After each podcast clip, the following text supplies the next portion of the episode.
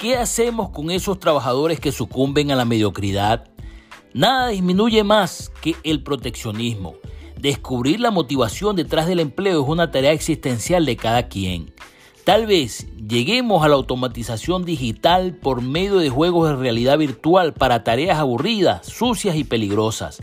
De manera convincente, tales tecnologías crearán mejores empleos, los gobiernos y las empresas deben invertir en mejores fuerzas de trabajo. Estamos ante una gran oportunidad por construir fuerzas de trabajo mejor equipadas, más motivadas en condiciones favorables para el común denominador. Está llegando el momento de la personalización del empleo según la conveniencia del trabajador, para hacerlo más productivo y eficiente para la organización con mejor remuneración.